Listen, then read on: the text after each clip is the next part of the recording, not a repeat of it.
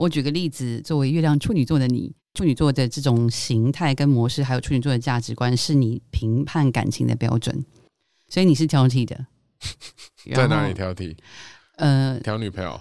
女朋友也是，嗯但是其实即便是朋友，因为我们月亮星座表示的情感，它不是只有恋爱对象，它也包括你选择作为你朋友的人，嗯所以你绝对是挑剔的，而且你会需要观察。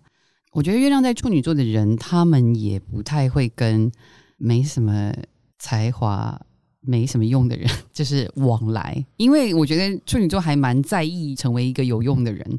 因为十二星座里面最有服务性心的人是第一名就是处女座，然后第二名其实是双鱼座，只是他们太隐藏了，所以大家可能以为巨蟹座比较有服务性质，但其实巨蟹座服务的人是他的亲人跟他的家人，跟他非常贴心的人，他不会所有人都服务。可是处女座是愿意无差别服务去奉献的，那双鱼座也是，所以基本上月亮星座在处女座的人，他还蛮在乎他的朋友有没有同情心，他其实会在乎这些事情。就是月亮处女座的人，无论男生跟女生，他从小的生活环境里面都有很多规范，他们的父母还有他们的教育环境，就是让他觉得教养很重要。我认识月亮在处女座的人，他们不太会讲粗话，就是有很多小细节哦。我讲好多粗话，怎么办？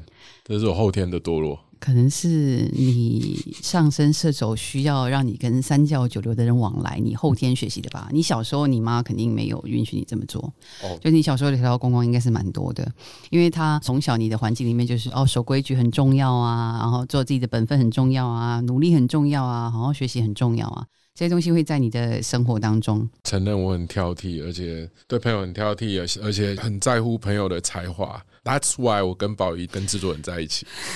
好，那个就是又狮子座的捧杀，然后还有那个彩虹屁。那因为其实月亮处女座的人是非常会处理那些很难搞的人，而且他们会以能够把他们搞定而自豪而开心。他会在把一些难搞的人搞定上获得价值感。所以啊，你为什么那么喜欢双鱼座的女生啊？因为双鱼座女生难搞啊。我就知道，我就知道你准备要出这一招了但是。我就在想说，你你这把剑什么时候要射过来？